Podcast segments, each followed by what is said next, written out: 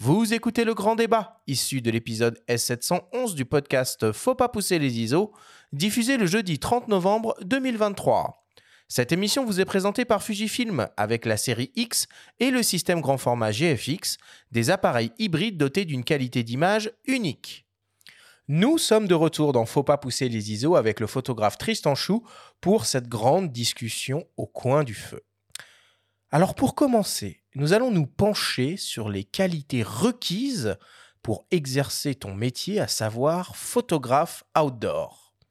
Jean-Clément Lelard, réalisateur, un des associés de la société Blue Max Media, nous explique pourquoi ton profil est si précieux lorsqu'il s'agit de réaliser des prises de vue pour le moins acrobatiques on est une société de production audiovisuelle, donc on, nous demande euh, de proposer des photographes. Donc, euh, on est amené souvent à proposer, voilà, euh, plusieurs profils de photographes, entre autres Tristan pour pour beaucoup de choses outdoor. Donc, ça peut être du ski, ça peut être du parapente, mais aussi pour du deux roues, voilà, de la, de la moto, pour une marque en particulier. Ces compétences de l'outdoor l'ont aussi amené sur ce genre de tournage parce que faut savoir que lorsqu'il faut qu'on shoote de la moto, bah, c'est souvent aussi en extérieur. Ça demande aussi, comme encore une fois, des compétences particulières parce que quand il faut se retrouver euh, euh, sur une moto, euh, retourner à l'arrière à 110 km/h dans des cols pour pouvoir prendre des, photos, c'est particulier et pas tout le monde peut le faire. Et lui, sait le faire. C'est vrai que finalement, quand on regarde euh, tes images, euh, c'est des images qui, euh, qui touchent évidemment les amateurs de photographie, les amateurs de photos de sport, mais pas que. ça touche aussi le, le, grand public. et c'est vrai que souvent, on peut se dire, putain, mais c'est qui les gars qui font ce genre d'image totalement extraordinaire? Et comment on fait pour devenir le gars qui fait ces images-là? Comment on fait, Tristan, pour devenir photographe outdoor comme toi? Ah, encore une fois, je pense qu'il n'y a pas une façon de faire, il y en a plein. Euh, moi, c'est vraiment des rencontres, c'est ma passion. C'est-à-dire que la passion pour les montagnes qui m'a attiré dans les Alpes. Et donc, euh, j'aime bien les activités outdoor. Et donc, naturellement, c'est ce que j'ai commencé à photographier. Et puis, bah, après, rencontres, euh, projets, enthousiasme. et j'adore shooter des trucs que j'ai pas l'habitude. Si tu shootes des domaines que tu connais, que tu maîtrises, tu vas être à 70%. Tu connais tes angles, tu connais ce qui marche, tu as l'expérience. tu vas pas te pousser vraiment. Enfin, toute proportion gardée, bien sûr. Alors que si tu shootes une nouvelle discipline, bah là, tu es tout de suite beaucoup plus euh, ben, en dehors de ta zone de confort. Et en dehors de ta zone de confort, bah, du coup, tu vas aller chercher, tu vas creuser, tu vas euh, essayer d'autres choses. Euh, et j'adore puiser dans une discipline pour aller la mettre dans une autre un truc tout bête, par exemple, moi, mon, mon expertise sur, euh, sur euh, la gestion de la lumière euh, et puis sur beaucoup d'aspects techniques de la photographie, elle est venue de la photographie d'intérieur, d'hôtel, de chambre de luxe. Alors tu dis, wow, c'est aux opposés de la photographie mmh, outdoor. Mmh.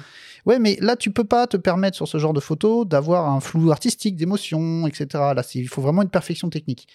Et eh ben, je dire, cette perfection, en tout cas, ça m'a permis, euh, j'allais dire, de, mettre quelques outils dans mon sac euh, euh, que j'ai pu ressortir sur d'autres sur d'autres disciplines. Et j'adore faire ça, tu vois, d'aller puiser quelque chose dans un autre. C'est, j'ai vraiment le sentiment qu'en fait, on est un architecte et que le meilleur outil qu'on a, c'est pas ton appareil, quelle que soit la fiche technique, c'est ton cerveau et comment tu vas aller puiser dans ton expérience, compétences, savoir réagir à ce qui est autour de toi pour aller euh, prendre la bonne décision euh, pour essayer de ramener le cliché. Quoi. Comment tu la définirais, cette activité de, photographe outdoor aujourd'hui? Qu'est-ce que ça brasse? Parce qu'en fait, on a l'impression que ça brasse plein d'univers euh, différents. Alors complet. Alors il y a des gens qui sont ultra spécialisés. Euh, tu as des photographes, par exemple, qui sont vraiment spécialisés dans le culinaire. Ça n'a rien à voir avec l'outdoor. Euh, et il y a des photographes qui sont spécialisés dans les montres. Et il y a des photographes qui sont spécialisés dans l'outdoor. Et, bien sûr, c'est de la photographie, mais c'est vraiment des métiers qui sont complètement différents. Et j'allais dire, au sein de la, photographie outdoor, euh, il y a encore plein de sous-familles. Il y a des gens qui sont ultra spécialisés dans le vélo, d'autres plutôt dans le ski, etc. Alors, c'est ce que je vous disais juste avant. Moi, j'aime bien justement ne pas trop me spécialiser, même si j'ai cette, étiquette outdoor, euh, parce que j'adore justement passer d'une discipline à l'autre. J'ai horreur de la routine et je trouve c'est super rafraîchissant de, de, pouvoir shooter des trucs différents. Et puis il y a des histoires de rencontres. C'est que euh, mes photos, c'est toujours euh, avec quelqu'un. Au minimum, on est deux. C'est-à-dire le sujet que je photographie et moi. Et ça arrive qu'on soit beaucoup plus que ça. Et j'adore ce travail d'équipe. Moi, en grandissant, en vieillissant, ça fait 18 ans que je suis pro maintenant. Je me rends compte que ce que vraiment qui m'anime et que j'adore, c'est ces relations humaines en fait. C'est ce travail d'équipe de comment mettre en place euh, toutes les énergies et d'optimiser, j'allais dire, l'enthousiasme de tout le monde pour arriver au résultat final. Bon, évidemment, tu, tu- tu photographies beaucoup de, de, de- de sports extrêmes. Euh, pour réussir à faire ces images, il faut comprendre le sport, il faut euh, l'anticiper. Et est-ce qu'il faut le, le pratiquer? Est-ce que tu es adepte de tous les sports que tu photographies? Alors oui et non. C'est-à-dire que oui, clairement, ce qui m'a amené là-dedans, c'est vraiment parce que moi, j'avais une passion pour la glisse. J'adorais le snowboard, j'adorais le ski, donc c'est ce que j'ai commencé à photographier.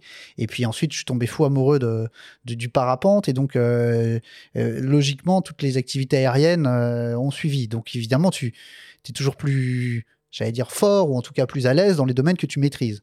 Mais ceci dit, c'est encore une fois une question d'adaptabilité et d'expertise. C'est-à-dire que quand je shoote une discipline que j'ai pas l'habitude, moi, j'ai beaucoup d'échanges avec les, les athlètes, avec les gens avec qui je photographie, parce que euh, c'est absolument capital pour moi que euh, l'athlète valide l'image. Pas juste toi en disant Oh, j'adore la lumière, j'adore la composition.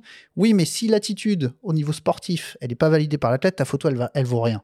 Et donc, forcément, ça veut dire qu'il faut échanger beaucoup. Et dans ce que tu me disais, pour répondre à ta question, euh, si c'est une discipline que je ne connais pas, que je ne pratique pas, bah, je, vais, je vais évidemment faire un petit travail en amont pour regarder, pour m'inspirer, pour regarder des bons clichés que je vais préparer dans une petite galerie que je montrerai le jour dit à l'athlète pour dire bon alors qu'est-ce que tu trouves bien là-dedans, qu'est-ce qu'il y a? Et puis discuter beaucoup avec lui parce que c'est lui qui va m'illustrer aussi en disant tu vois si à ce moment-là je tiens la planche comme ça et que je fais ça, euh, bah, c'est là que ça rend le mieux et que ça valide le truc. Et après à moi avec mon expertise photographique de d'essayer de sublimer ça avec une belle lumière, un beau background, une belle lisibilité. C'est vraiment un travail d'équipe. Oui, ça suppose une certaine ouverture d'esprit, de ne pas être arrêté sur, euh, sur ses idées. Est-ce que ça veut dire aussi que si tu découvres une discipline, par exemple, tu la pratiques, tu vas l'envisager autrement d'un point de vue photographique? Tu vas avoir 12 idées qui vont venir? Ouais, c'est vrai. Tu parlais de 12 idées qui vont venir. Ça, c'est euh, un métier créatif. Donc, c'est ça aussi qu'on cherche. C'est cette avalanche de- d'idées qu'il faut gérer. Euh, Il y a des idées qui sont faciles à mettre en œuvre et il y a des idées beaucoup plus complexes. Euh, et ça dépend des projets. Si tu es sur un projet commercial, qui est quand même euh, l'écrasante majorité de mes revenus vient de ces shoots commerciaux pour des marques, c'est pas du tout la même chose que ces shoots perso que j'adore faire euh, aussi, où ça nous est arrivé d'avoir euh, une semaine de réflexion, deux jours de, de, de, de- de- de travaux pour essayer de réaliser la photo, puis des fois on n'y arrive pas. Mais c'est ce process finalement qui est un peu comme une, une, drogue, une drogue addictive, parce que Hmm. c'est c'est de la création. quoi. Alors, du coup, euh, euh, comment est-ce que tu définirais une, euh, image réussie, une image dont tu es, satisfait? Et peut-être même, du coup, quel serait le plus beau compliment qu'on puisse te faire sur une, photo? Ah, intéressant. Que... S'il y a deux choses, il y a effectivement Moi, je fais des photos, je pense pas pour avoir un feedback des gens qui me disent ta photo est bonne. Bien sûr que ça fait très plaisir, hein, ça, il n'y a pas de débat, c'est hyper euh, enrichissant et valorisant d'avoir un feedback positif sur ton travail. Mais je pense que je vais surtout chercher, euh, euh, moi, cette, euh, cette excitation intellectuelle, cette, euh, euh, ce process qui fait que euh, on, on résout des problèmes et, et au final, on arrive à plus ou moins à- à- à- à- on arrive plus ou moins à réaliser l'image qu'on avait imaginée. Et des fois, c'est pas exactement ce que tu avais pensé. Donc, pour répondre à ce que tu disais, Benjamin, peut-être que ce que j'aime bien dans la photographie outdoor, c'est le fait que tu maîtrises jamais tout. C'est, il faut forcément être adaptable, il faut forcément pouvoir euh, euh, ne pas être fermé parce que peut-être que ton image magnifique, euh, c'est pas celle que tu avais pensée. Et tu vois, j'ai quelques Mm. principes comme ça, et un des principes, c'est athlète motivé, il faut y aller. Si toi tu le sens pas, que tu sens pas trop l'image, mais que le gars que tu photographies, lui, il est surmotivé, qui dit tiens ça va bien rendre, faut le faire parce que par expérience ça rend souvent bien. Alors ça c'est euh, vachement intéressant parce que euh, on pense un petit peu tout le contraire quand on voit tes images. On a l'impression que c'est la maîtrise qui va plutôt euh, primer sur, euh, tu vois, sur, le, sur le reste et que la tête va attendre que toi tu sois prêt avec tes flashs, etc. pour se lancer. Euh, parce que les flashs font quand même partie intégrante de ton, de ton boulot. Et justement, l'utilisation des flashs, on va, on, va en parler. Toi, tu es quelqu'un qui hésite pas à monter de véritables studios à l'extérieur, en plein air et même en vol. Michael Régnier, président de ITW Wings, une marque de voile de parapente, fait appel à tes services et il se souvient d'une image prise en parapente au flash déporté qui a demandé beaucoup de patience. On l'écoute. On s'est rencontrés euh, d'une part parce qu'on était voisins, puis on était animés de la même passion qui était le, parapente. Moi, j'avais déjà entendu parler de lui en tant que grand photographe euh, outdoor et on s'est mis à, à shooter ensemble. ça comme notre histoire a commencé comme ça. On a élaboré des, des projets de photos un peu ambitieux qu'on a réussi notamment l'idée d'emmener un flash déporté en l'air en parapente. Moi, c'est vraiment une histoire qui nous a marqué. A sûrement une des photos les plus compliquées qu'on ait eu à faire. Ensemble, on a mis, je crois, un an et demi à réussir à sortir cette photo. C'était des, donc en fait, l'idée c'était de, lui, il était accroché sous un parapente. Euh, euh, on avait d'autres pilotes qui volaient en parapente autour. L'idée, c'était de prendre en photo ces pilotes-là et avoir un flash déporté qui, lui, était encore sous un autre parapente. Tout ça au coucher de soleil, donc ça nous laissait un seul essai par jour. Ça nécessitait du monde pour la préparation et pour tout ça. C'était une équipe de 10 personnes qui était mobilisée quasiment tous les soirs où ça pouvait voler. Et on a réussi à sortir cette photo. C'était en de mémoire en 2016, au bout d'un an et demi d'essai. Voilà, puis bah, Tristan, après, euh, donc, euh, en tant que photographe, c'est vraiment quelqu'un qui a son, son petit truc en plus, sa signature. Et il est vraiment perfectionniste il veut euh, vraiment toujours la, la lumière parfaite, l'angle parfait. C'est pour ça que c'est aussi intéressant de, de, travailler avec lui, c'est que on s'ennuie jamais, il y a tout le temps des nouveaux projets. Et puis du coup, maintenant, vu qu'on travaille euh, ensemble, moi je fais appel à lui pour les photos de communication pour ma marque de, parapente. Et donc du coup, euh, bah, je l'emmène avec moi sur des voyages. L'année dernière, on a pu se faire un, bon périple. Alors là, c'était en paramoteur, pas en parapente. On est parti trois semaines. Euh, on s'est fait tout l'Ouest américain. Où là, on a ramené des photos, monuments de vallée, tous les grands parcs américains shooté avec euh, Tristan Chou derrière l'objectif et le rendu est grandiose. Bon, euh, quand on l'entend, on n'a clairement pas tous, euh, pas tous la même vie. Tristan, un an et demi pour arriver à faire une seule image. Tu te rappelles un peu de, de cette photo que tu as réussi à faire en 2016 alors je me rappelle très bien, c'était vraiment un process de fou, mais je me rappelle pas d'un an et demi, tu vois, c'est avec le temps. côté un peu marseillais.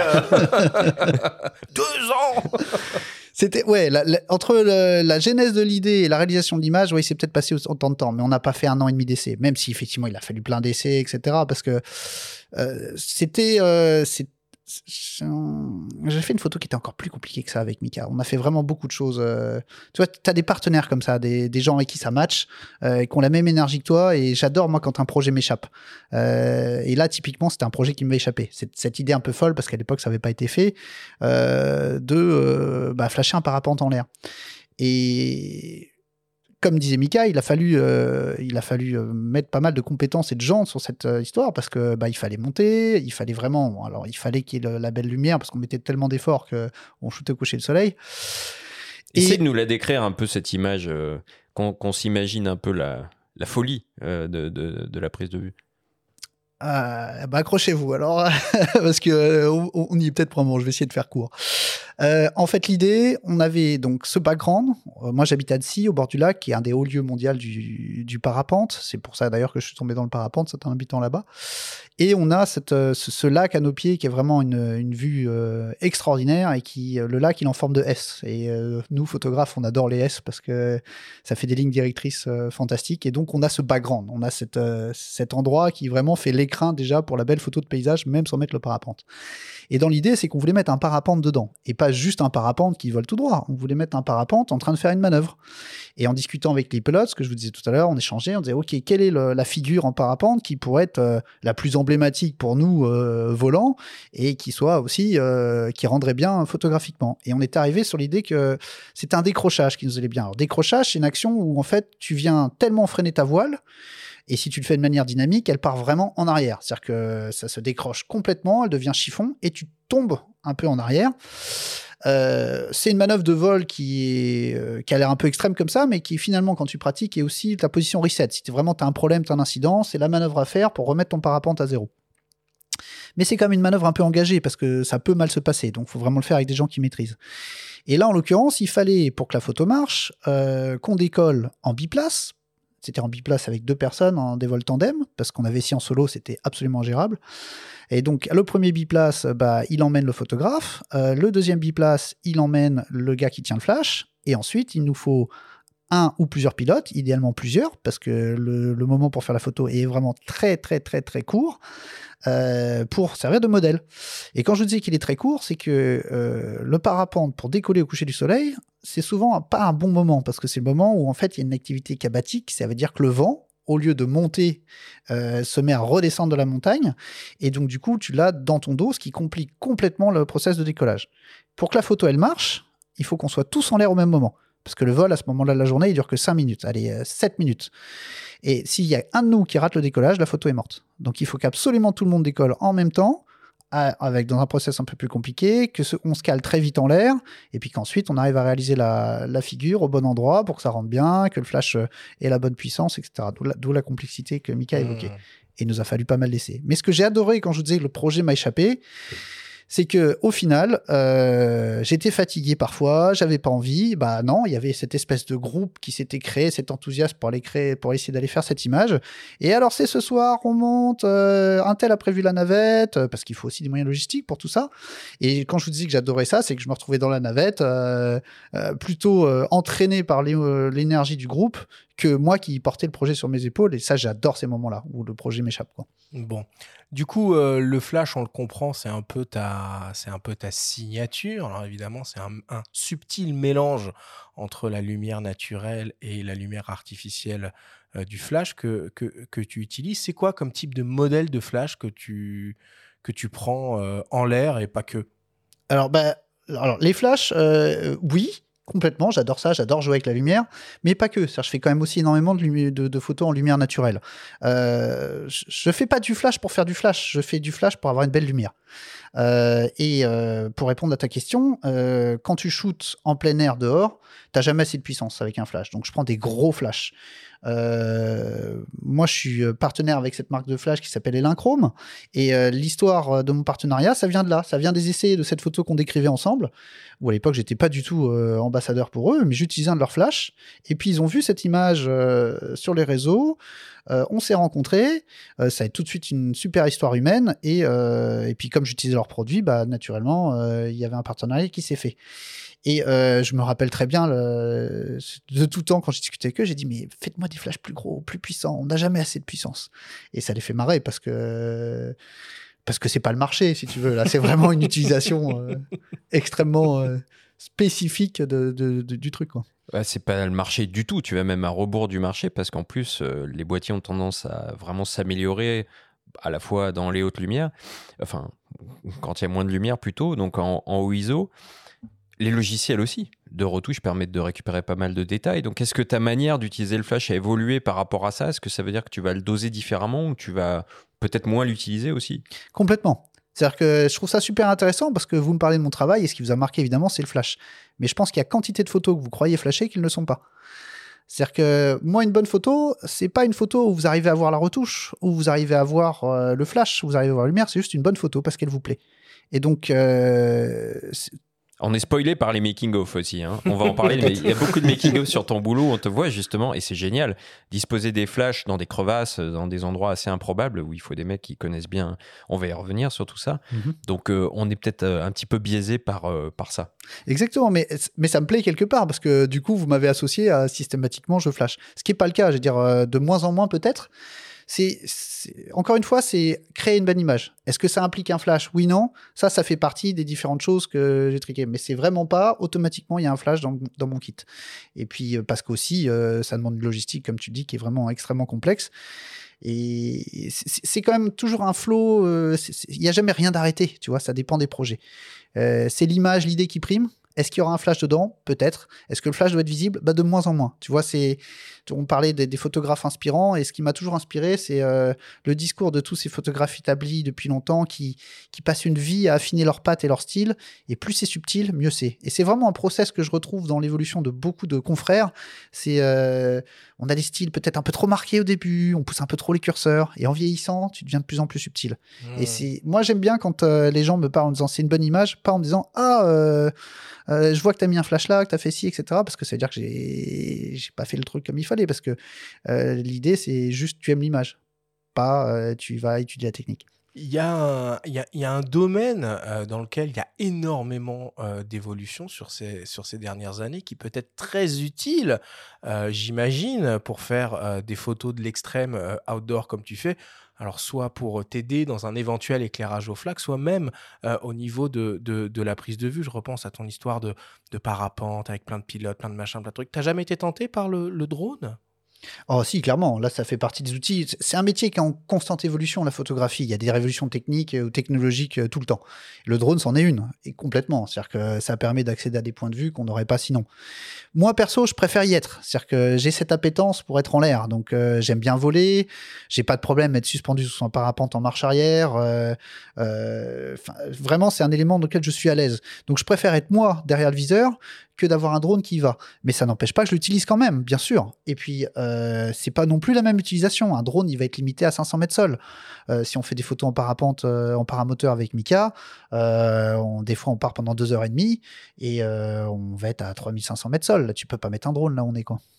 Oui, surtout que toi, tu aimes bien être au plus près de l'action. On le voit sur justement les making-of. Est-ce que tu peux nous décrire un petit peu ce qu'il y a dans ton sac photo?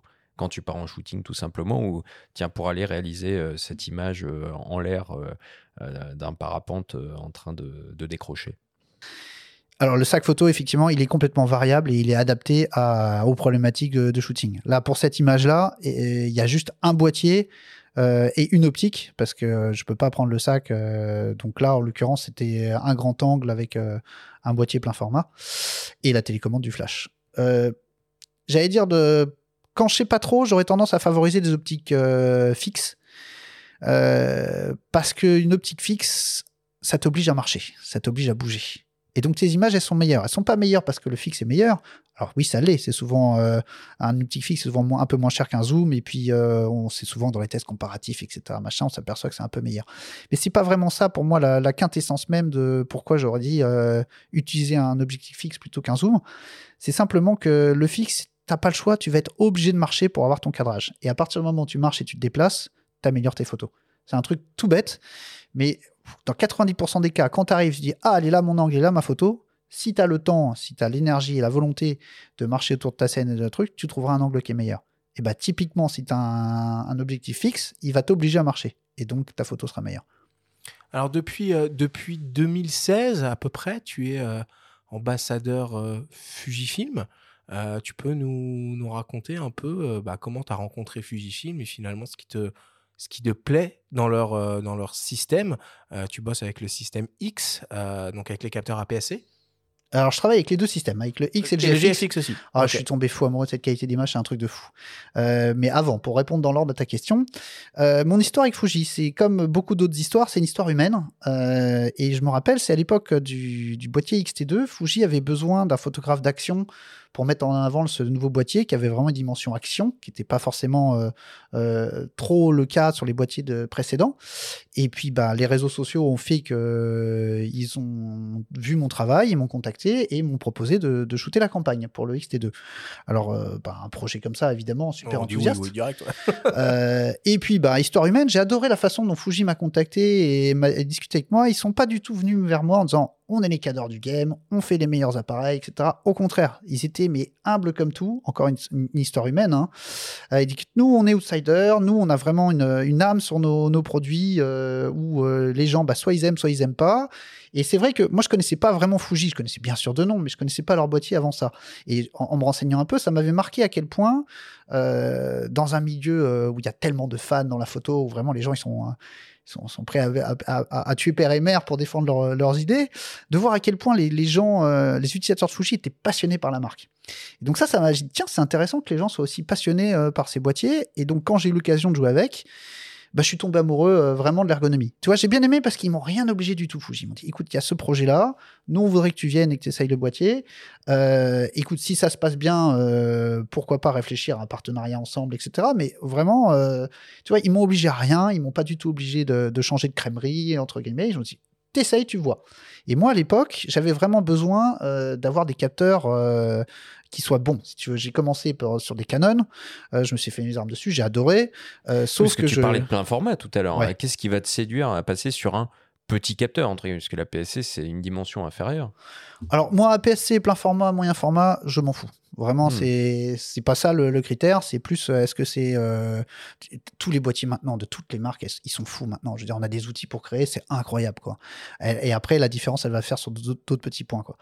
Euh, moi, j'aime beaucoup l'ergonomie, par exemple, de Fuji. C'est j'ai fait Canon, j'ai fait Nikon, j'ai fait Fuji, j'ai pas fait Sony, euh, mais j'ai fait quand même pas mal de marques. Tu vois, c'était vraiment le- l'outil qu'il me faut pour créer jusqu'à ce que effectivement je devienne ambassadeur pour eux parce que c'est moi qui suis tombé amoureux des produits. C'est pas eux qui m'ont dit vas-y il faut que je shoote Mhm. qu'avec ça. C'est c'est une volonté où j'ai collaboré pendant plusieurs années avec des boîtiers X et euh, des boîtiers Nikon et puis naturellement euh, je suis devenu 100% Fuji mais c'est pas eux qui me l'ont demandé c'est vraiment ça s'est fait naturellement.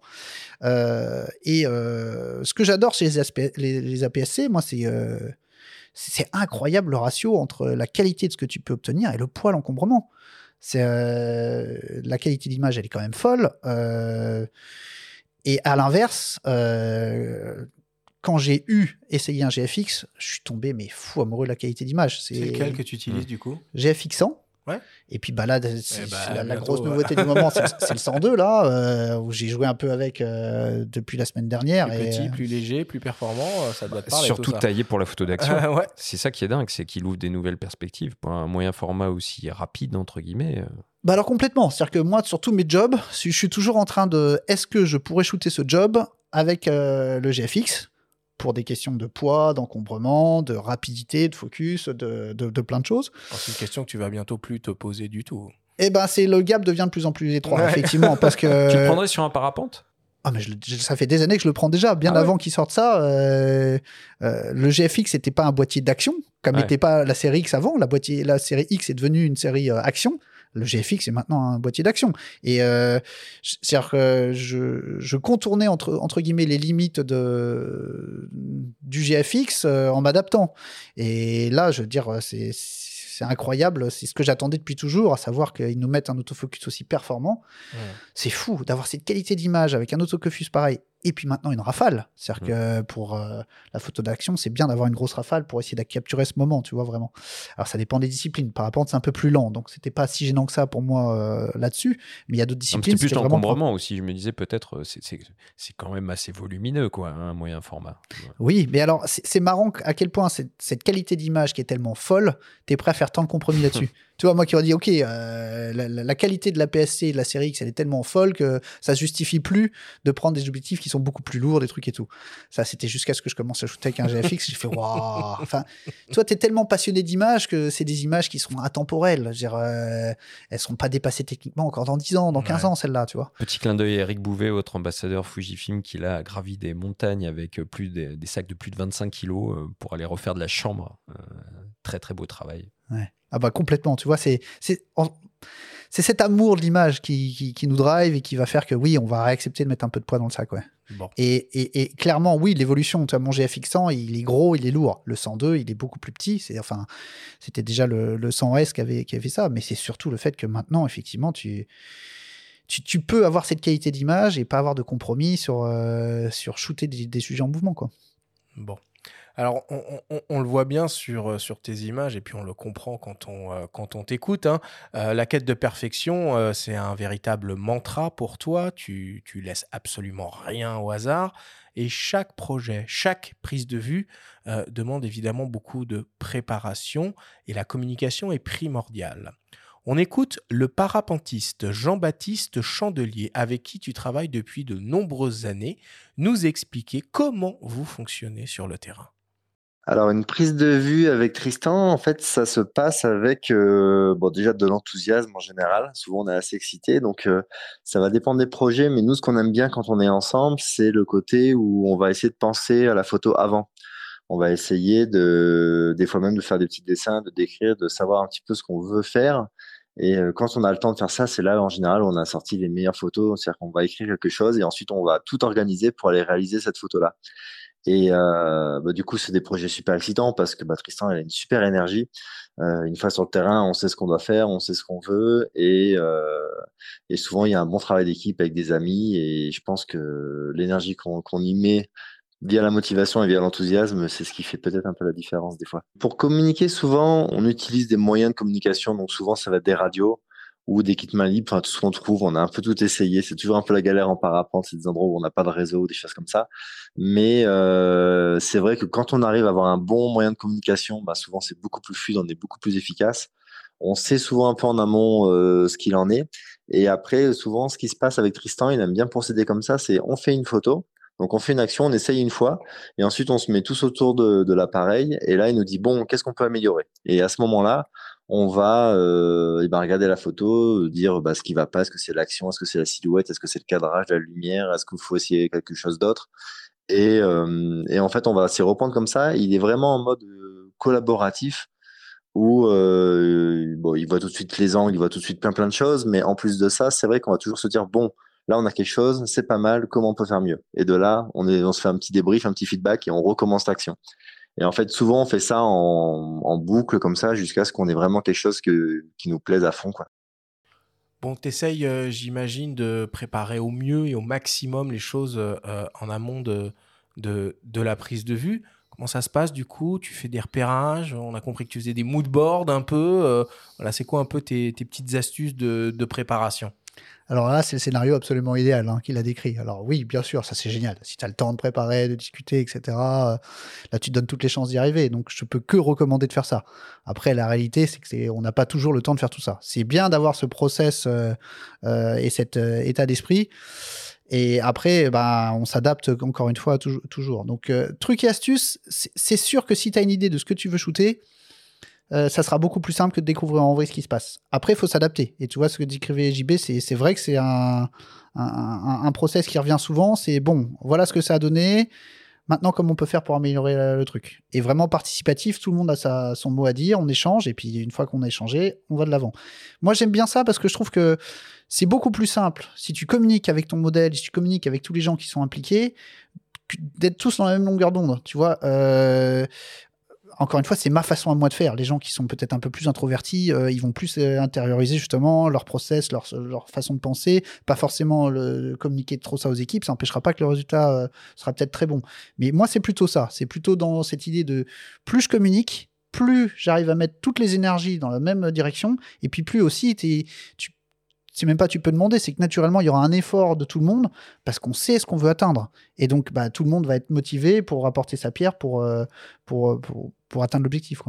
Et puis on a l'impression que tu as une petite famille autour de toi. Tu parlais de tournage euh, tout à l'heure. Tu essayes au maximum de, t'entourer des, mêmes personnes à chaque fois? Alors bien sûr, c'est-à-dire que j'ai des affinités avec certaines personnes qui sont devenues des vrais amis, ça c'est sûr. Hein. Euh. Donc si je peux shooter avec eux, c'est toujours des projets euh, excitants et passionnants. Donc euh, bien sûr que il y a des projets qui ont pris des années à être faits et que j'ai fait parce que je sais et que j'ai confiance dans les équipes avec qui j'ai tourné. Il y a des choses que je que je ne ferai pas si je suis avec des gens que je ne connais pas, même si le feeling est bon, etc.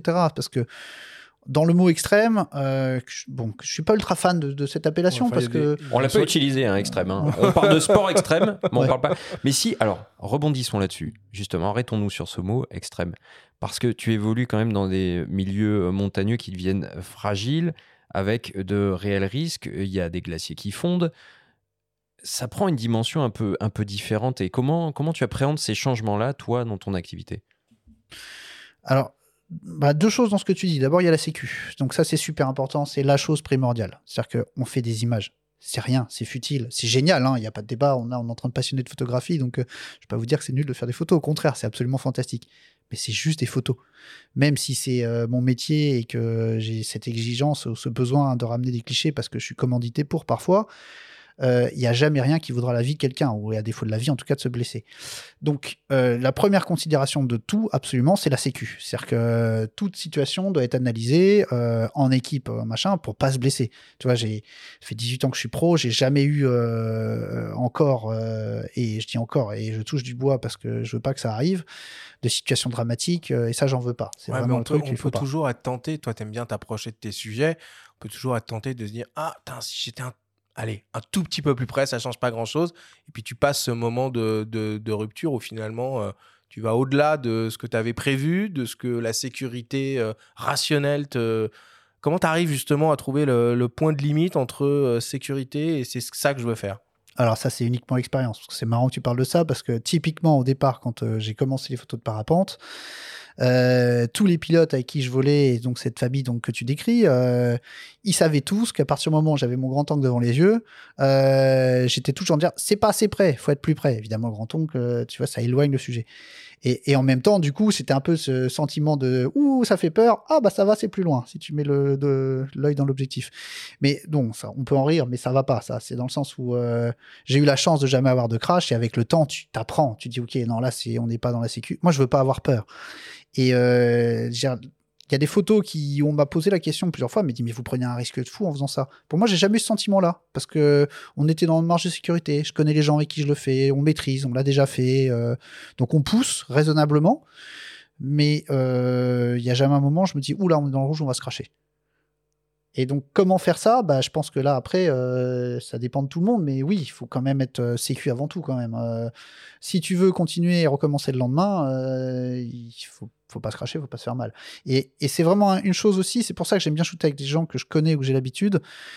Parce qu'il y a quand même cet effet devant le devant l'objectif où quelqu'un va peut-être se lâcher un peu plus, tu vois, ou faire un truc qu'il aurait peut-être pas fait. Et, et ça, je veux pas. Je veux qu'on soit vraiment dans des marges de. euh, on peut le faire, on peut pousser ça, mais le but, c'est quand même de pas se faire mal. On te voit euh, sur une vidéo avec un gars en wingsuit euh, à qui tu intimes d'aller toujours plus proche. Et c'est vrai qu'on se dit, l'adrénaline, ça peut être à la fois stimulant, l'adrénaline du photographe, de l'athlète, mais il y a aussi un côté, euh, un côté no limit qui est dangereux pour le coup. Complètement. Euh, là, tu me pointes du doigt, c'est évidemment, cet enthousiasme. euh, il faut pas qu'il dérape. C'est la frontière. Euh, T'en parlais, Arthur. Ben, elle n'est pas forcément toujours simple à trouver. L'expérience, euh, le bon sens, euh, et puis bah, cette volonté d'être vivant, je pense surtout. Hein. Euh, on n'est vraiment pas des têtes brûlées. C'est, c'est- oui, c'est du kiff. Euh, je me rappelle, je vais vous citer une anecdote qui, m'avait fait, euh, qui m'avait vraiment marqué. C'était à l'époque, c'était nulle part ailleurs. Il y a Antoine Decaune euh, qui interviewait euh, deux wingsuiters archi célèbres que j'ai eu la chance de rencontrer, qui sont vraiment des gens top, les Soul Flyers. Fred Fugain et euh, Vincent Refait, qui, euh, qui Vincent Refait est, plus parmi nous malheureusement, mais en tout cas c'est des gens qui étaient euh, vraiment ultra safe, ultra vraiment des, des- des- des- des monstres de leur discipline vraiment. Et ils étaient interviewés à l'époque, je me rappelle une par ailleurs, au moment où il y avait Félix Bougmarten, tu sais, qui avait fait son ce fameux Depuis événement, stratosphère, de événement la Red Bull. stratosphère, euh, événement Red Bull où la Terre entière a regardé pendant trois heures, hein, il se passait rien, mais ils ont réussi à captiver la Terre entière. Enfin bref. Et donc tu as Antoine Decaune, un peu provoque, un peu un peu parisien, j'allais dire dans son euh, dans, son, approche, veux dire euh, de la montagne et de nos activités entre guillemets un peu extrêmes, qui pose euh, la question à, à, Fred là des, des mais, mais mais pourquoi vous faites ça? Pourquoi vous faites vos trucs et tout? Et puis alors la réponse de Fred, elle a fusé mais direct, euh, c'était pas du tout calculé. Il le regarde avec un immense sourire, dit bah pour le kiff. bah voilà, c'est aussi simple que ça en fait. La réponse, elle est aussi simple que ça. C'est pourquoi on fait ça? Bah parce que c'est magnifique. C'est on kiffe de faire ça, d'aller faire des photos qui sont un peu compliquées à sortir euh, et où tout le monde se sort les doigts entre guillemets pour euh, pour, pour- arriver à faire quelque chose quoi. Il y a une notion euh, de nos jours aussi qui est assez importante, et j'imagine aussi dans ton, dans ton domaine, c'est la notion un peu d'authenticité. Tu fais des, des, des photos qui sont extraordinaires, de choses extraordinaires. Enfin, faut quand même que ça reste euh, crédible pour pas qu'on t'accuse de euh, ouais non mec c'est fake quoi, tellement fake ce que tu nous as proposé. Ah, c'est très intéressant que tu parles de ça parce que euh, effectivement, euh, moi je me rappelle dans ma jeune carrière de photographe, euh, au tout début, moi j'ai toujours adoré jouer avec les curseurs, les couleurs. Euh, euh, j'ai re-shooté en RAW pour emmener ton image ailleurs, ça j'ai toujours adoré ça. Et je me rappelle au tout début, j'avais pris une ou deux remarques de confrères parce que le monde de la photo est un monde de, gens qui sont pleins d'ego et tout le monde t'accueille pas forcément les bras grands ouverts évidemment. Il dit ouais mais Tristan c'est pas un photographe, c'est un retoucheur.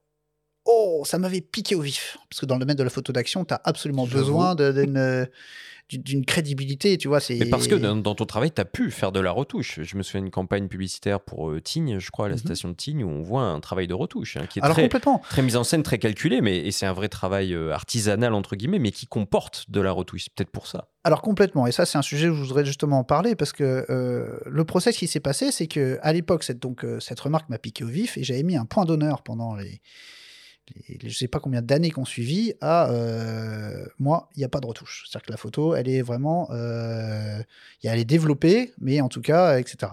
Puis je pense que j'avais besoin euh, de, me prouver ça ou de prouver quelque chose. Et puis avec le temps, en fait, j'ai- pas besoin de, prouver quoi que ce soit. euh, je suis en paix avec ça. Et, et du coup, je suis aussi beaucoup plus en paix avec la retouche. C'est-à-dire que du coup, j'avais tourné le dos à Photoshop pendant X années parce que bah, pour moi, il fallait pas aller dans Photoshop parce que, etc. Tout ça. Et en fait, mais, pourquoi? Parce que je veux dire, euh, euh, ça dépend quel domaine tu shootes. Mais si, si, moi, je fais beaucoup de photographie commerciale. C'est-à-dire que c'est des marques qui m'emploient euh, pour faire des photos pour leur communication. Et euh, sur ces photos-là, en tout cas, il n'y a pas cette exigence de qualité. On veut juste une bonne image. Et pourquoi de qualité, pardon, d'authenticité alors, alors pourquoi, dans ce cas-là, ne pas utiliser les outils qui sont à notre disposition pour faire une méga image? Et là, je suis complètement fan de ça. Donc c'est maintenant, je suis plutôt en paix avec ça. Il y a des projets où effectivement, mais je- je- j'adore ce process qui peut avoir lieu après de post-production et puis euh, de mettre en, talent, en, en avant d'autres compétences, d'autres talents, etc. Euh, et puis il y a des projets où non, il faut que ça soit bon dans l'appareil. Et parmi euh, les outils, il y a l'intelligence artificielle. Donc tu pourras Mhm. aller sur Midjourney pour ajouter quelque chose. Ça, tu te l'interdis pas du coup, tu veux dire? Alors dans les photos d'action, si, pour l'instant, parce que, enfin en tout cas des photos dont on parle, le parapente et tout, parce qu'il y, y a effectivement cette... euh, faut que ça soit authentique. C'est pour ça aussi qu'on filme, pour montrer le behind the scene. Tu vois, tu parlais de la photo avec la wingsuit. euh, on savait que si on faisait pas de vidéo bi- euh, tout le monde dire Personne c'est fake. croirait. Exactement. Euh, mais euh, après, pour répondre, bien sûr, l'intelligence artificielle, ça ouvre plein de, de portes de fou. Alors c'est vrai que tu parles de j'ai- j'ai- j'étudie ça depuis un moment, je regarde, je trouve ça incroyable. C'est une révolution et on reviendra pas en arrière, c'est sûr. Moi, dans mon travail à proprement parler, j'ai pas intégré mid-journée encore. Par contre, euh, le, le générative euh, de, Photoshop, ça c'est absolument génial. C'est vraiment phénoménal parce que nous, en tant que photographe, j'avais entendu cette phrase qui, je trouve, est- résume bien le truc, c'est qu'un peintre, c'est quelqu'un qui part d'une feuille blanche et qui va rajouter des éléments pour créer une composition, une image, quelque chose. Un photographe, c'est l'inverse. C'est quelqu'un qui part d'une situation qui est complexe, avec plein d'éléments qu'il n'a pas envie de montrer, qui doit les enlever. Et on a plein de trucs et astuces pour arriver à ça. On va shooter avec une faible profondeur de champ, on va travailler notre cadrage, on va travailler plein de choses pour effectivement mettre en avant son sujet et enlever les trucs qu'on veut pas voir l'image. Qu'est-ce qui t'apporte à ton image ou qu'est-ce qu'on n'apporte pas Si t'en apportes pas, tu l'enlèves parce que ça distrait dans l'attention, etc. Et il y a plein de moments où on est, j'allais dire, limité alors qu'on est dans un super process. euh, avec le modèle, ça se passe très bien, la lumière est folle parce que tu as une pancarte publicitaire là, ou parce que tu as un poteau, etc. Parce que tu as une voiture, parce que tu as un truc. Là, le fait d'avoir maintenant des outils qui te permettent de débarrasser de ça, mais génial. Je veux dire, euh, encore une fois, ça dépend quelle est la finalité de la photo. Mais si c'est de la photographie commerciale, mais génial, je peux faire plus Ouais. d'images, enlever quelque chose. J'hésite plus maintenant à dire bon bah mets-toi là. Ah ouais, mais il y a ça derrière. C'est pas grave. Je veux dire, ça, on Parce qu'on a souvent tendance à les, euh, à les mettre, à les brandir comme quelque chose de contre, qui va contre euh, le photographe, mais finalement, il y a aussi des outils qui peuvent euh, être utilisés euh, à l'effet inverse et qui peuvent, qui peuvent être utiles en fait. Alors complètement. Pour moi, c'est de toute façon, ça a toujours été comme ça et c'est un process où il faut s'adapter à la photographie. Ça change tellement vite, tellement fort. Là, il y a des outils, ils vont pas disparaître, ceux-là, ils sont là. Donc maintenant, c'est à nous, photographes et je dire, êtres humains, savoir comment on va se servir de ces outils pour continuer à créer, pour emmener un peu plus loin, pour, pour créer d'autres choses. Et par contre, toi, du coup, sur le terrain, tu les assures, tes clichés. Euh, tu, ramènes des images. Euh, comment tu t'y prends concrètement en termes de réglage de prise de vue? Parce qu'on te voit, donc euh, c'est bien beau, tu es au grand angle, tu es dans ton, ton parapente, un gars qui, qui, qui file à pleine vitesse. Tu te fies à l'autofocus, tu es plutôt en hyperfocal, euh, de manière un petit peu plus technique. Comment, comment tu gères tous ces aspects-là de la prise de vue? Alors là, on n'aura jamais assez toute l'émission pour parler de cette partie-là. Mais euh, oui, j'aurais tendance à faire du pré-focus. Tu vois, le- l'exemple euh, de, de la wingsuit qui passe euh, à moins d'un mètre de moi, euh, je me rappelle, c'est là que je me suis aperçu euh, que un 4 millième, ça suffisait pas. Il faut vraiment avoir, euh, pour figer ce mouvement, quand euh, ça passe vraiment proche de toi, il faut vraiment avoir une vitesse de shutter qui soit démentielle.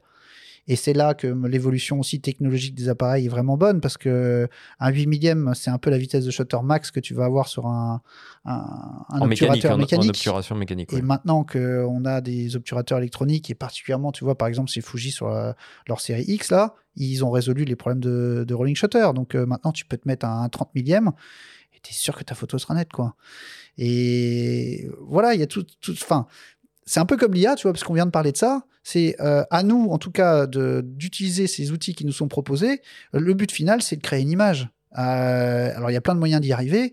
Et puis, bah, si tu as des outils qui te permettent d'y arriver plus facilement, ou en tout cas de se concentrer sur un truc qui est plus intéressant dans le process, pourquoi pas, quoi. Hmm. Alors, une partie de ton travail, tu nous l'as dit, euh, consiste à, faire des photographies de, commandes et de, donc de répondre à un cahier des charges et à, euh, contenter les exigences d'un client. Euh, tu travailles par exemple avec l'ancienne Decathlon et on a demandé à Grégory Jacquet, qui est le responsable communication ski chez Decathlon, comment se déroule euh, une séance de shooting à tes côtés et notamment toutes les contraintes auxquelles toi, le photographe, et lui, le client, êtes confrontés. L'enjeu consiste à prendre des décisions assez rapidement parce que le temps est écoulé sur une journée de tournage, en tout cas sur les skis. Le temps est écoulé entre l'ouverture et la fermeture du domaine en tout cas pour nous, quand on, travaille sur le domaine. Après, quand on travaille hors domaine, c'est différent, hors du domaine. Et, du coup, on doit prendre ces décisions assez rapidement. Et ce qui est hyper important, et c'est ce qu'on met en place avec Tristan, c'est de se dire, OK, ça, on l'a fait. J'ai le brief de départ, j'ai mon papier, on a rentré les photos verticales, horizontales, plan à 2, plan à 3, de loin euh, ou pas de loin, tel type de virage, tel type de, de position. Et après, un instinct en fonction du moment, et ça, c'est sa grosse valeur ajoutée. Et c'est là où moi, j'insiste beaucoup sur le pendant. C'est pour ça que je vais avoir ce rôle-là sur le pendant. C'est beaucoup d'instinct. C'est de m'approprier les éléments pour dire, attends, attends, ça, on l'avait pas imaginé. Ça, ça peut rendre la neige, elle vole. Je peux, je peux prendre un exemple. La neige vole. On a ce côté un petit peu sucre-glace, ce côté un petit peu scintillement qu'on peut avoir dans l'objectif. Moi, je le vois avec mes yeux. Je le dis à, Tristan. Je dis, voilà, Tristan, moi, je vois ça. Est-ce que tu peux me capter cet instant-là et qu'on ait, euh, qu'on ait cette ambiance-là? Et du coup, j'essaye juste en quelques mots très rapidement de me mettre d'accord avec lui pour qu'on on soit sûr de voir la même chose, pour qu'il prenne sa photo et qu'après ça rentre dans l'appareil. Alors après, euh, ça c'est la majorité des cas, ça, ça marche. C'est pour ça qu'on bosse ensemble. Après, il y a des fois où ça marche pas parce que tout n'est pas parfait et que et que c'est pas automatisé. Euh, il y a quand même un, certain savoir-faire à avoir. Donc il y a pas, on n'a pas cette garantie que ça marche à tous les coups. Quand ça marche pas, ça peut venir de différentes raisons. Soit le skieur ça n'a pas fait, soit l'élément ça, ça posait problème, ou tout simplement parce que Tristan n'y arrive pas à ce moment-là. Ou Tristan, et c'est là où je vais, je vais insister, c'est Tristan ne voit pas la même chose que moi. Il pense qu'il la voit, mais finalement il ne la voit pas. Du coup, moi, je contrôle dans l'appareil, je, fais un petit check rapide, je fais montre-moi pour être sûr. Je me mets auprès de lui. On est vachement dans cette fonction de binôme. Hein. On est vraiment dans cet esprit de binôme. On travaille vraiment ensemble comme ça, où il me partage son, appareil, je regarde à l'intérieur et je lui dis non, là Tristan, on est trop près, là on est trop loin, là non, j'aurais voulu plus voir les éléments. Et du coup, on ajuste. Et si finalement je vois qu'au bout de 1, 2, 3 essais, parce que c'est déjà arrivé par expérience, au bout de 3, 4 essais, on n'y arrive toujours pas, euh, et que ça dépend pas forcément que de lui, c'est juste qu'on voit pas la même chose à ce moment-là, et ben du coup, je prends la décision soit de stopper, et du coup, on fait autre chose. Mais ça, c'est moi qui la prends cette décision, parce que l'horloge, elle tourne et qu'on peut pas se permettre de rester euh, trop longtemps sur un sur, euh, un, sur, une, un, sur une photo en question. On n'a pas peur de se dire les choses, on n'a pas, on n'a pas peur vraiment de, de froisser l'autre en disant non, mais là, tu es pas. Euh, alors, bien sûr, on met la forme, quand ça se tend, on met la forme, c'est toujours pareil, mais il y a vraiment cette relation de travail, cette relation euh, de proximité et d'exigence l'un envers l'autre. Tiens donc, un client et un photographe qui ne voient pas la même chose, comme c'est original. c'est super intéressant d'entendre Greg euh, donner ce feedback parce qu'on n'a jamais eu cette discussion là entre nous, tu vois. Donc c'est très intéressant d'entendre ça. Et clairement, c'est le process. C'est quand tu fais de la photographie commerciale, ce qui est donc euh, l'écrasante majorité de mes sources de revenus, euh, tu shootes pas pour toi, tu shootes pour quelqu'un d'autre. C'est-à-dire que tu as un client qui va te choisir toi euh, comme photographe pour coucher au mieux possible ce qu'il a en tête et le brief qu'il t'a donné. Donc toi, il faut que tu t'accapares ce brief pour avec ton savoir-faire, ton expérience et tout, comment arriver à le transcrire en image. Mais c'est là que c'est super important, et, ça, il l'a bien exprimé, c'est que euh, tu dois te glisser dans la tête de ton client. Tu dois comprendre ce que le client attend pour arriver à le transmettre au mieux. Et c'est un exercice qui est super intéressant et qui n'est pas forcément euh, toujours simple à, appréhender quand, euh, quand tu fais de la photographie en amateur. Et je garde cette notion amateur sur tous ces projets un peu plus perso qu'on a parlé, où là, euh, euh, j'ai pas un client qui exige quoi que ce soit de moi. C'est plus venez, on va essayer de cette photo qui est un peu créative là. T'as pas ces contraintes-là. Et mais je dis toujours, la, la contrainte de la créativité, tes clients, ils te donnent un cadre qu'il faut respecter.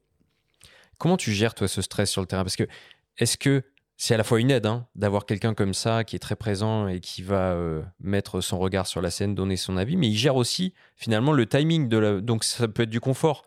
Mais pour toi, est-ce que c'est plus du confort, plus du stress et comment tu gères ça euh, sur le terrain? Alors on est tous différents. Moi je sais que j'adore avoir un, feedback immédiat.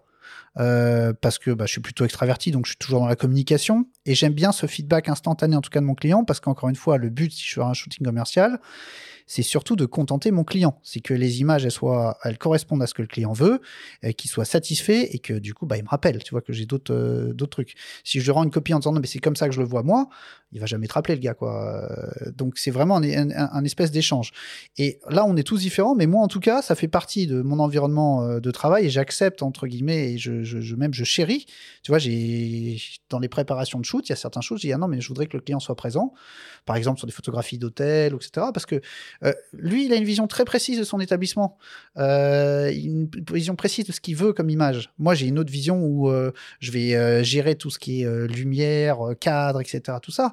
Mais typiquement, tu vois, et là, c'est un bon exemple puisque je parle de ça. Si je vais shooter dans un hôtel, en général, je shoot toujours connecté à un ordinateur parce que je veux que le client puisse voir en direct ce à quoi va ressembler la photo parce que j'ai pas, il y a juste pas une paire d'yeux, il y en a au moins euh, deux, voire plus, et les gens, ils sont avec toi sur ce process créatif. Tu les impliques, ils voient le truc, et puis on voit des choses qui sont différentes. Moi, je vais les régler des problèmes de lumière, de, etc. Lui, il va les régler en disant ah mais là, je voudrais qu'on voit un peu plus le branding là, je voudrais qu'on voit un peu plus ça. Et donc encore un autre aspect de la photographie où vraiment c'est ce travail d'équipe. Alors pour revenir à l'exemple dont, on parlait avec Greg euh, pour, pour Decathlon, euh, c'est aussi des années de pratique et de, de, de, de complicité où on peut s'adapter sur le terrain en deux secondes sur un truc en disant tiens il y a ça c'est bien on essaye qu'est-ce que tu en penses? Oui non ça se tente. Ouais allez on essaye. Et, euh, et c'est aussi important tu vois ce qu'il disait sur cette notion de timing c'est que il faut absolument que tu ramènes ce que tu dois ce que tu as été engagé pour à la fin de la journée. Et donc si tu essayes un truc et ça prend trop de temps bah, il faut prendre la décision qui peut être collective ou encore mieux quand euh, tu as quelqu'un qui a vraiment une bonne idée comme ça, qui dit Ok, bah là on a essayé assez, on passe à autre chose. Et donc, du coup, tu as tellement de process, c'est ça qui fait la beauté de notre métier, mais tu as tellement de choses qui peuvent faire que euh, ça parte pas exactement comme tu veux, que c'est ça aussi qui fait que tu t'adaptes toujours à un truc euh, changeant, évoluant, pour au final essayer de ramener ce qu'il faut. Quoi. Tu aurais des, des, anecdotes, alors sans citer personne, euh, évidemment, de, de, moments où clairement, toi et le client, vous voyez pas la même chose, ou de demandes de brief tellement farfelu, tellement pété que ça t'a fait hurler de rire et que tu n'as même pas donné suite? Ah, J'ai un exemple immédiatement qui me vient en tête. une cliente qui avait une vision assez, j'allais dire, j'allais dire précise, mais non, justement, c'était pas assez précis. Euh, qui était persuadée qu'elle savait comment ça allait se passer et qui voulait absolument venir sur des photos de freeride euh, euh, pour, pour, pour, donner son avis en direct. Sauf que les photos de freeride qu'elle voulait, c'était quand même des photos qui. Alors, freeride, c'est le ski hors piste. Hmm. C'était des, euh, des, conditions. Alors, on était quand même dans la forêt, ce qui est beaucoup plus safe au niveau avalanche, etc. Mais c'était quand même raide.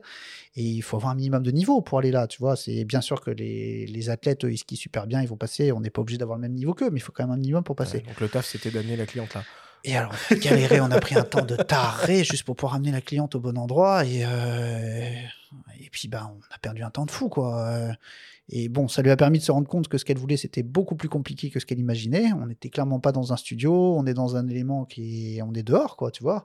Que la lumière, on la maîtrise pas euh, comme elle imagine qu'on peut la maîtriser, qu'on maîtrise pas parfaitement euh, la trajectoire du skieur, etc. C'est vraiment un... Tout ça, tu lui avais expliqué en amont, évidemment. Oui, on en a parlé avec elle, on dit non, il faut pas par là, c'est sorti par là. Quoi. Voilà, faut pas venir là, là c'est trop euh, exposé pour vous. Enfin, vous avez... bon, il y a des gens, il faut qu'ils le qu'ils le vivent pour, euh, pour, pour s'en rendre compte. Quoi. Euh, bon, après, on a pu retravailler ensemble, hein, mais euh, c'est ouais, c'est bah, comme ça. Hein. Tu sais, j'ai des enfants, c'est pareil aussi. T'as beau leur dire machin, et les enfants, faut qu'ils fassent leurs bêtises pour apprendre, tu vois. Même si t'as la meilleure volonté du monde pour leur dire, mais je t'assure avec mon expérience et tout, sache que, mais c'est un process naturel et on est le premier à le faire aussi. Quoi. Bon. Alors, on l'a déjà évoqué à plusieurs reprises hein, au cours de, cette émission, mais il existe quelques vidéos euh, qui montrent évidemment euh, l'envers du décor. Et ces making-of nous montrent comment tu opères sur le terrain, mais surtout, on comprend que tu travailles souvent en équipe et euh, qu'il faut savoir composer avec les différentes personnalités et besoins en termes d'image des uns et des autres. Le réalisateur Maxime Moulin aborde cette collaboration, pas toujours évidente, entre photographe et vidéaste. Ça a été une des premières personnes avec qui j'ai euh, que j'ai rencontré dans le milieu de la photo, de la vidéo, et il m'a accompagné et m'a apporté beaucoup dans mon développement. Et du coup, j'ai appris à bosser avec un photographe avec lui. Et au fil des années, ben, cette, euh, cette relation, elle s'est étoffée dans le sens où on s'est mis à partager beaucoup de projets, à se partager le terrain aussi, à se partager un set. En fait, ça se fait assez naturellement. On n'a pas vraiment établi de plan ou une façon, une méthode de bosser. C'est chacun laisse la place à l'autre, chacun s'inspire de l'autre et, chacun écoute l'autre dans ce qu'il a besoin de, de faire au moment euh, au moment venu quoi. Donc c'est une relation assez saine, assez euh, facile et, euh, et voilà. C'est sur de la confiance essentiellement. Tristan, il a une personnalité assez forte quand même. C'est quelqu'un de très très expressif, très très jovial, avec une énergie positive tout le temps à 200%. Et euh, c'est vrai que des fois, bah nous, en faisant des films, on a besoin euh, d'avoir la prise son direct. Donc bah là, on en parle, on, on essaie de que chacun euh, respecte ce moment-là. Mais cette énergie positive, elle, elle, est, elle, est, elle booste tout le temps le, le projet, elle booste le, le, tournage et les équipes. Donc ça, c'est un gros plus euh, quand on est avec Tristan. Et après euh, le moment où, euh, où chacun doit trouver sa place, en fait, c'est juste de l'entente et de, de l'habitude de bosser ensemble. C'est-à-dire que moi, en vidéo, j'ai souvent tendance à être au grand angle et à être très très proche de mes, euh, de mes sujets. Et euh, c'est vrai que des fois, ça fait un peu, euh, un peu péter un plomb les photographes parce que j'ai tendance à rentrer dans leurs images. Mais du coup, on se laisse la place. Si je suis rentré dans un plan à Tristan, eh ben il me le dit et puis je fais un pas en arrière et vice versa. Quoi. C'est c'est toujours hyper facile et toujours très très motivant de bosser avec Tristan. Alors du coup, sur tes, sur tes sets de commandes, c'est tellement des, des, des, des, des process compliqués à mettre en place que le client profite et pour faire la photo et la vidéo en même temps alors c'est très souvent effectivement que c'est des shoots où euh, il y a une équipe euh, de filmmakers et la photographie en même temps quoi. Donc là c'est vraiment des relations humaines c'est de la bienveillance, bien comprendre effectivement qu'on n'a pas les mêmes besoins, qu'on a besoin tous de ramener nos, shots et de faire en sorte de la meilleure manière à, collaborer. Après, c'est une aventure humaine. Le caractère de Maxime et le mien, euh, par exemple, c'est un match complet. C'est-à-dire que, comme il disait, on n'a pas besoin de pré-plan parce que c'est facile. Mais du coup, sur, sur le terrain, vous avez chacun vos trucs spécifiques à faire. Finalement, il y a quand même une espèce de d'entente cordiale et d'inspiration mutuelle qui se met en place entre la team photo et la team vidéo. Complètement. C'est qu'effectivement, on n'a pas forcément exactement la même façon d'aller chercher l'image. Euh, mais je trouve ça finalement très inspirant de voir, OK, ils ont choisi cet angle, bah, ça me donne des idées, euh, et vice-versa. Et c'est souvent qu'on se chambre en, plus parce que bah, c'est des gens avec qui on bosse depuis un moment et dire, euh, tu vois, la, la, blague qui fuse tout le temps, c'est euh, ah mais la photo c'est trop simple. Euh, et elle est à l'inverse. Moi ce que je dis tout le temps, c'est encore une fois, venez chercher l'angle du photographe, etc. Enfin bon, tu vois, c'est vraiment de la chambrouille, mais c'est vrai que ça reflète un peu le process, à savoir que on s'inspire les uns les autres. C'est-à-dire que c'est la meilleure façon de travailler de toute façon parce que si on se met en compétition, on n'optimise pas du tout le temps qui nous est donné, les athlètes, les moyens, etc. Et euh, ce travail collectif, de dire, OK, euh, je sais que toi, tu as besoin de ça, moi, j'ai besoin de ça, comment on peut faire pour le faire ensemble? Si on peut le faire en même temps, génial. Si on peut le faire l'un après l'autre, euh, ben au minimum, ça va m'inspirer pour mon shoot à moi. Au minimum. Mmh. Et t'as jamais été tenté de glisser vers la vidéo, justement? La vidéo prend une place de plus en plus importante, surtout euh, les boîtiers, y compris les GFX. Euh, moyen format, c'est pas quelque chose qui te botterait? J'adore la vidéo, c'est-à-dire que la vidéo c'est omniprésent, vraiment. Euh, je vous dis, je travaille quasiment tout le temps avec des filmmakers. J'ai travaillé en vidéo avec mon ami Jean-Baptiste qu'on a entendu tout à l'heure et qui fait des vidéos qui sont vraiment géniales et, et donc bah oui j'ai couru derrière lui avec des gimbals, j'ai fait des shots au drone, enfin donc j'ai filmé, j'ai participé vraiment à la création d'un film, mais de là le proposer comme activité professionnelle dans ma panoplie de, trucs j'ai pas fait le tour de la photographie. C'est-à-dire que la photographie, ça fait euh, plus de 20 ans que j'en fais. J'adore ce process. Euh, c'est deux choses qui sont très différentes. Je suis admiratif de la jeune génération qui arrive à faire film et photo en même temps. Euh, je vous dis, je travaille tout le temps avec des filmmakers, mais il y en a un qui fait de la photo, il y en a un qui fait le film. C'est de, de, de, pouvoir faire les deux en même temps, c'est je, je, sais pas trop comment ils y arrivent, mais enfin, je suis admiratif que les, la jeune génération arrive à jongler avec. Euh, moi, je suis vraiment une âme de photographe quand même. De, vraiment de, je dois raconter toute une histoire avec une image. Mais ce qui est assez original dans, ton approche aussi, on l'a bien compris, c'est que tu aimes vraiment bosser en équipe, en collectif. Et d'ailleurs, sur des vidéos, on te voit exulter parfois comme si tu avais marqué un but euh, au, au- au foot. et c'est- quoi ta plus grande satisfaction finalement à l'issue d'une journée de tournage? Parce que tu sais que tu as, le shoot ou c'est parce que tu as réussi à maintenir une ambiance tout au long de la, de la séquence? Euh, ma plus grande satisfaction, c'est quand on est tous contents, qu'on se fait des you, qu'on se fait des high five et qu'on a passé une pure journée ensemble à créer une image. Euh, alors maintenir cette ambiance de tournage, je pense c'est naturel. Effectivement, c'est j'attache énormément d'importance à ça. C'est-à-dire que s'il y a un problème euh, quelconque, euh, je vais tout arrêter, on va régler le problème. Si une personne n'est pas dans le, bon état d'esprit, euh, on va régler ça pour pouvoir être en- ensuite en mode plus plus pour aller créer ensemble. Euh, ouais, moi j'adore ce process en fait d'aller créer des images. Je pense que ma satisfaction, et c'était une question que vous aviez posée en amont, c'est pas vraiment le feedback que je vais avoir sur ma photo derrière, bien sûr qui fait plaisir, c'est plus euh, faire en sorte que ces moments où on a été créé notre image, euh, ben, ça a été un moment de partage extraordinaire. J'ai pas de souvenir, si tu veux, de gens avec qui j'ai shooté qui n'ont pas, qui ont pas aimé le process. C'est c'est souvent en fait que tu arrives et que tu vas shooter avec des gens que tu ne connais pas du tout. Et dans un process humain normal, tu peux pas être en confiance et communiquer avec quelqu'un que, enfin, c'est naturel, tu vois. Sauf qu'il faut un peu de temps pour se connaître et s'apprendre des machins. Sauf que nous, on n'a pas ce temps-là. Et euh, j'adore ce fait, euh, c'est- c'est que en deux temps, trois mouvements, il faut qu'on arrive à comprendre qu'on est ensemble, qu'on est alliés, qu'on n'est pas du tout l'un contre l'autre et qu'on on doit synchroniser nos énergies pour arriver au résultat. Et c'est un process qui humainement est très enrichissant et que j'aime beaucoup. Et la, la plupart des gens avec qui j'ai pu photographier, euh, on en sort, on est ravis. On... Et, puis, tu sais, c'est un truc, euh, tu vois la personnalité des gens en deux secondes. Euh, tu peux pas vraiment mentir quand tu fais des photos. Si tu vois des traits de caractère, tu vois des traits de caractère, tu vois des et puis bah t'accroches, t'accroches pas, mais en général t'accroches parce que c'est- enfin voilà, t'as transpiré ensemble. C'est vraiment C'est cette c'est idée. marrant que tu parles de traits de caractère parce que dans les sports euh, extrêmes, il y a des casques, il y a des lunettes, il y a des choses comme ça. Il y a peut-être des choses qui sont pas forcément perceptibles. C'est marrant que tu, tu parles de ça. Bon, Tristan, pour, euh, pour conclure, 20 ans de carrière. euh, Pas encore, mais pas loin. Presque, presque 20 ans de carrière. C'est quoi la suite pour toi? Et puis peut-être, euh, c'est quoi, selon toi, l'évolution dans le futur de ton, de ton métier?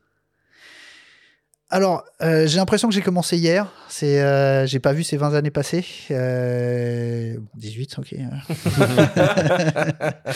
Euh, donc, euh, je signe tout à fait pour, pour les prochaines années de- comme ça, rempli de bonnes rencontres, d'enthousiasme et de beaux projets motivants.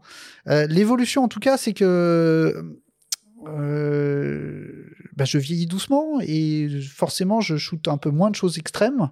Euh, Il y a toute une jeune génération plein de talents euh, euh, qui, qui va courir après de- des sportifs de l'extrême encore plus jeunes. Moi, j'aime vraiment ces projets d'équipe. Tu vois, je travaille de plus en plus vraiment sur des projets collectifs. Je travaille de plus en plus avec des agences de communication aussi. Tu vois, pas forcément directement avec les clients, où là, il y a beaucoup plus de personnes impliquées. Et puis, d'un point de vue aussi de l'évolution de mon travail, euh, ça fait à peu près un an que je, que je concrétise un, doux rêve photographique. J'ai toujours aimé, moi, faire des photographies en l'air. Et là, j'ai rencontré un pilote d'avion. euh, des petits avions, c'est des ULM, avec qui je m'entends comme l'arme en foire. Et euh, ça fait à peu près un an que ben, dès que lui est disponible, moi aussi, et qu'il y a les conditions, on prend l'avion et qu'on va faire le tour de nos montagnes euh, pour faire des clichés de paysages. euh, euh, alors on va souvent dans le massif du Mont Blanc parce que c'est à côté. Et où j'adore, si tu veux, le, process parce qu'on est vraiment tous les deux. C'est un travail, mais de complicité totale parce que il faut vraiment que lui voit ce que je vois pour qu'on soit au bon endroit au bon moment. Et puis il y a ce travail aussi avec de préparation et de, de synchronisation avec ma nature parce qu'il suffit pas qu'il fasse beau, il suffit pas qu'il y ait la neige fraîche. Il nous faut aussi des nuages pour avoir cette magie. Et donc, si tu veux, c'est, je passe un temps fou euh, à, préparer les clichés sur Google Earth, à repérer des angles, à, à repérer des trucs, à voir l'évolution de la lumière. Et puis, euh, donc, on liste tous ces points-là. Puis après, quand les conditions sont là, bah, on y va. Euh, et on essaye euh, de, voir ce que ça donne. Et puis, j'adore ce moment de complicité. On est tout seul dans ce petit euh, avion, au milieu des nuages, avoir des, couleurs fantastiques, des paysages qui se dévoilent et des scènes qui, sont uniques, qui se reproduiront pas, quoi. Et je pense que dans l'évolution, en tout cas, de, mon métier de photographe, je vais proposer des tirages en édition limitée de clichés de montagne.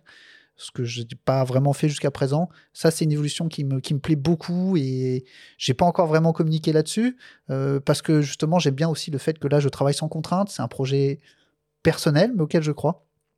Et je vais sans doute faire pas mal de choses. Ça a été aussi très inspiré au niveau technique, c'est que le fait d'avoir des moyens formats en image, une qualité d'image aussi exceptionnelle, le fait de regarder tes photos imprimées en grand, euh, c'est le Nike le plus ultra parce que finalement les photos, on les consomme, on les déguste, elles, elles passent très vite dans nos fils, sur nos téléphones, euh, etc. Et la finalité d'une photo, enfin, je trouve pour pouvoir la déguster de la meilleure manière du monde, c'est imprimer et imprimer en grand.